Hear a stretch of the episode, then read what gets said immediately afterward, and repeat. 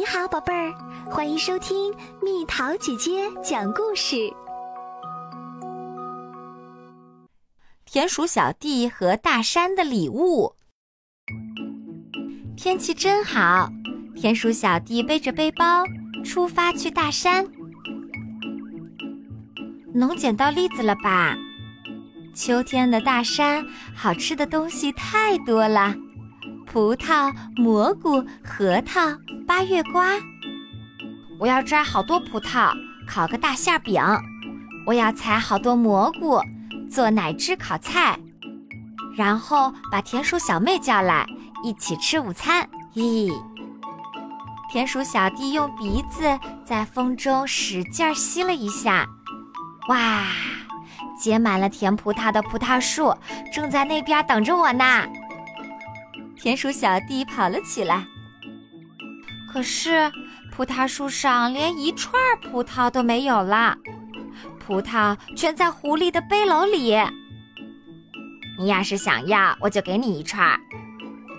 狐狸给了他一串葡萄，谢谢。田鼠小弟好失望，心想。我本来想自己从葡萄树上摘葡萄的呀。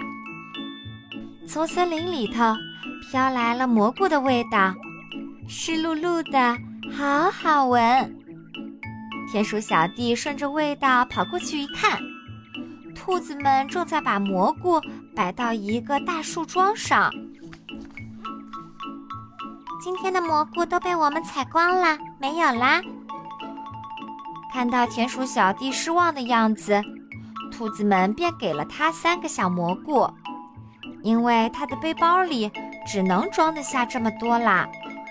谢谢，他心想。可是我本来想自己找蘑菇，自己采的呀。山路上开满了美丽的花，好喜欢这些花呀！可要是摘了，马上就会枯掉吧。田鼠小弟正犹豫着，几只松鼠从伸出来的树枝上跳下来，说：“去捡栗子吗？”“去去。”田鼠小弟跟在他们后面跑了起来。大栗子树的下边落满了绿色和棕色的刺果果，从裂开的刺果果里能看到亮晶晶的栗子，可是摸一下，好疼。踩一脚，好疼！他们一边吱哇乱叫，一边捡着栗子。田鼠小弟，你的背包里装着葡萄，装着蘑菇，只能装进两个栗子啦。松鼠在自己的袋子里装了三个栗子，送给了田鼠小弟。给你礼物，谢谢。啊，我渴啦。田鼠小弟走到溪流边，他取下背包，放下袋子，踩着水里的石头，正要喝水，石头突然剧烈的晃动起来，哗啦啦，扑通！那块扁平的黑石头张开大嘴扑了过来，还算好，田鼠小弟抢先一步逃掉了。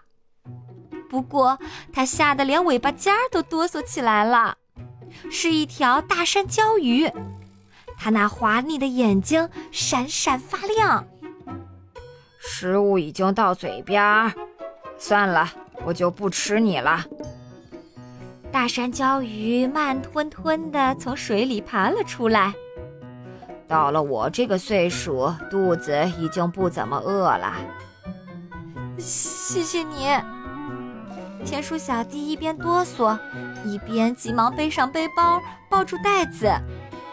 那里头装的是什么？大山椒鱼问。狐狸送的葡萄，兔子送的蘑菇，还有我捡的栗子。要是不行，我就放在这里。你要对大山说谢谢。什么？这些全是大山的东西。你要什么，大山就给你什么，对吧？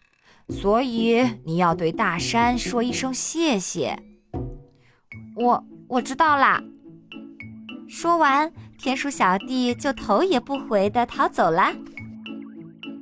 田鼠小弟走到山脚下的时候，太阳已经偏西了。谢谢，他给大山行了一个礼，然后他冲着那条可怕的大山椒鱼喊道：“喂，你到不了这里吧？拜拜拜！”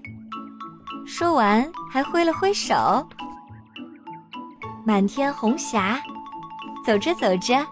田鼠小弟离田鼠小妹的家越来越近了，他心想：明天我要和田鼠小妹一边吃大山送的美味，一边讲勇敢的田鼠跟大山椒鱼战斗的故事。嘿，好啦，小朋友们，故事讲完啦。我们吃的东西都是大自然的馈赠，所以我们要爱护大自然。那么，想要爱护大自然，我们应该怎么做呢？留言告诉蜜桃姐姐你的办法哦。好了，宝贝儿，故事讲完啦。你可以在公众号搜索“蜜桃姐姐”，或者在微信里搜索“蜜桃五八五”，找到告诉我你想听的故事哦。